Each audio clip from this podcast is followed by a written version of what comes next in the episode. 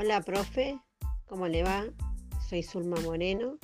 Hoy vamos a hablar sobre el tema de la diferencia entre una PC y un Mac.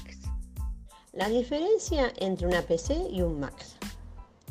Los computadores que usan el sistema operativo Windows reciben el nombre de PC, de la palabra inglés personal computer, que significa computador personal, a lo que usan el Mac OS X se le llama Max.